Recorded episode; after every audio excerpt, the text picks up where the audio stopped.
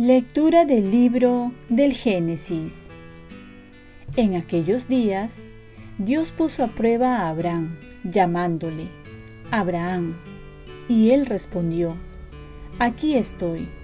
Dios le dijo, Toma tu hijo único, al que amas, a Isaac, y vete a la tierra de Moria, y ofrécemelo allí en holocausto en uno de los montes que yo te indicaré.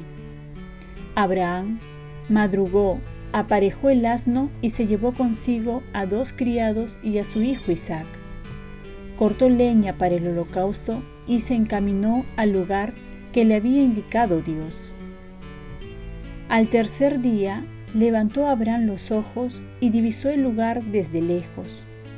Y Abraham dijo a sus criados, Quédense aquí con el asno, el muchacho y yo iremos hasta allá para adorar y después regresaremos junto a ustedes.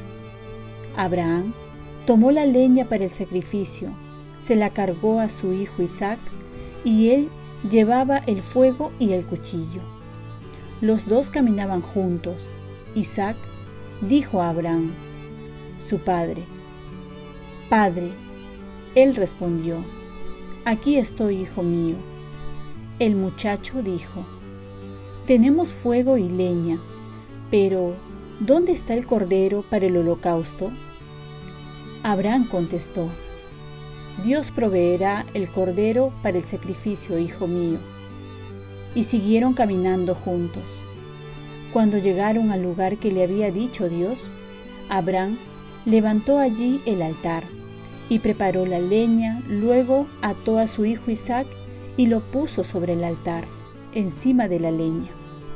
Abraham entonces tomó el cuchillo para degollar a su hijo, pero el ángel del Señor le gritó desde el cielo, Abraham, Abraham.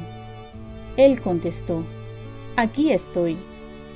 El ángel le ordenó, no extiendas la mano contra tu hijo ni le hagas daño. Ahora sé que temes a Dios porque no me has negado a tu hijo, a tu único hijo. Abraham levantó los ojos y vio un carnero enredado por los cuernos en la maleza. Se acercó, tomó el carnero y le ofreció en holocausto en lugar de su hijo.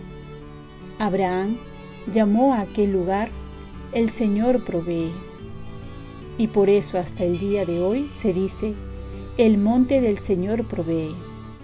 El ángel del Señor volvió a llamar a Abraham desde el cielo y dijo, Juro por mí mismo, oráculo del Señor, por haber hecho esto, por no haberme negado a tu Hijo único.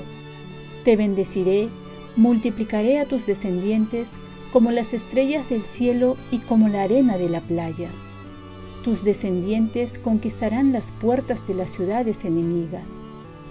Todas las naciones de la tierra se bendecirán con tu descendencia porque has escuchado mi voz. Abraham volvió junto a sus criados y todos se pusieron en camino hacia Berseba. Y Abraham se quedó a vivir en Berseba. Palabra de Dios. Salmo responsorial. Caminaré en presencia del Señor en el país de la vida. Amo al Señor porque escucha mi voz suplicante, porque inclina su oído hacia mí el día que lo invoco. Caminaré en presencia del Señor en el país de la vida.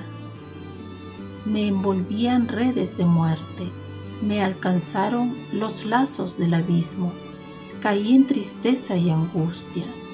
Invoqué el nombre del Señor. Señor, salva mi vida. Caminaré en presencia del Señor en el país de la vida. El Señor es benigno y justo. Nuestro Dios es compasivo. El Señor guarda a los sencillos.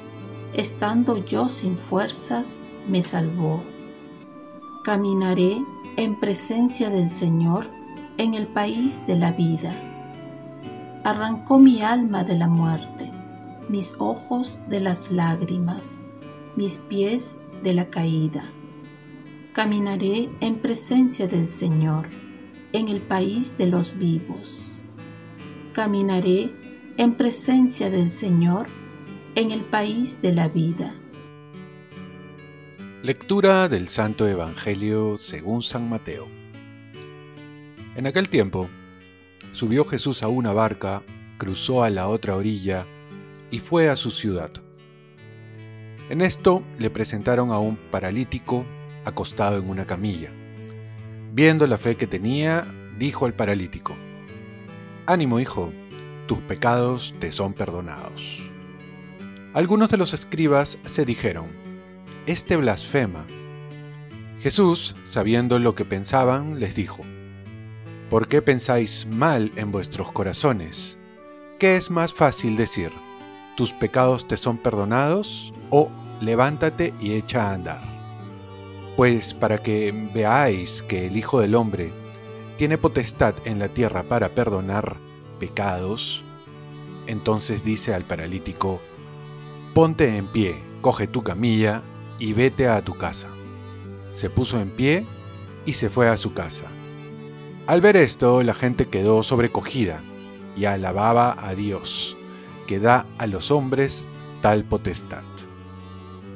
Palabra del Señor. Paz y bien. La parálisis espiritual es más grave que la física. Acudamos a la confesión. Hay que reconocer que hay dos clases de parálisis, la física y la espiritual. Generalmente solo nos interesamos por la física, que es la más visible, pero la más grave es la parálisis espiritual, porque uno puede tener una parálisis física y ser feliz, pero uno que tenga una parálisis espiritual no puede ser feliz diga lo que diga. Es más fácil acudir a que nos sanen de nuestra parálisis espiritual cuando uno se va a confesar que buscar un buen doctor a que trate de sanarnos de la parálisis física. Jesús ha venido a quitarnos también la parálisis no solo espiritual, sino también la parálisis del miedo, de la desconfianza, la desesperanza, del temor, a la muerte y también, sobre todo, la parálisis del pecado, que nos impide ser felices, porque nos imposibilita hacer el bien, y el hombre solo es feliz haciendo el bien. Por eso, primero debemos detectar qué parálisis tenemos para acudir a Dios, o mejor dicho, reconocernos paralíticos para ir con Jesús con confianza, para que nos perdone y si es un pecado grave, nos perdone a través de un sacerdote.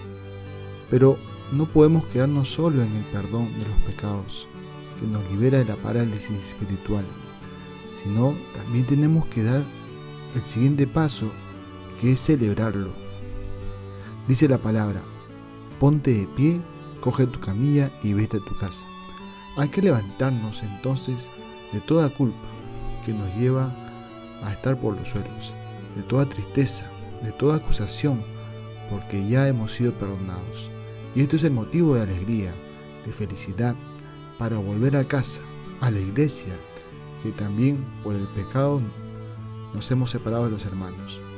Ahora podemos vivir como hermanos en un mismo hogar y disfrutar y gozar de una vida en gracia.